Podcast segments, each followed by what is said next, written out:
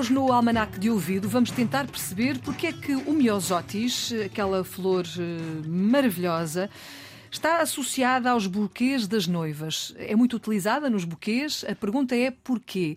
Esta flor tem um significado qualquer, pergunto eu, uma falda? Tem, tem um uh, significado. Fidelidade, pode ser? E mais do que isso, é amor eterno. Ah, pois. E por isso daí estar nos buquês de flores. Amor seja, verdadeiro, não é? Amor verdadeiro. Existem mais ou menos cerca de 50 espécies desta flor e uh, normalmente o miosotis tem pequenas pétalas muito coloridas, são azuis, rosas ou brancas e tem um centro amarelo. E floresce na primavera e em Inglaterra chamam-lhe forget-me-not, não me esqueças.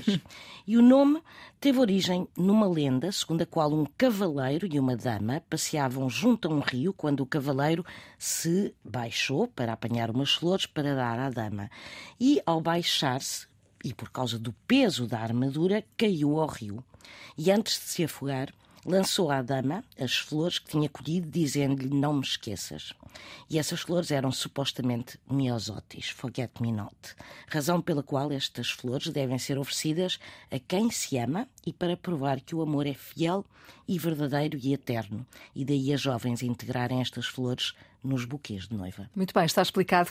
É assim o Almanac de Ouvido. Obrigada, Mafalda Lopes da Costa, sempre aqui na Antena 1 e quando quiser também disponível na RTP Play.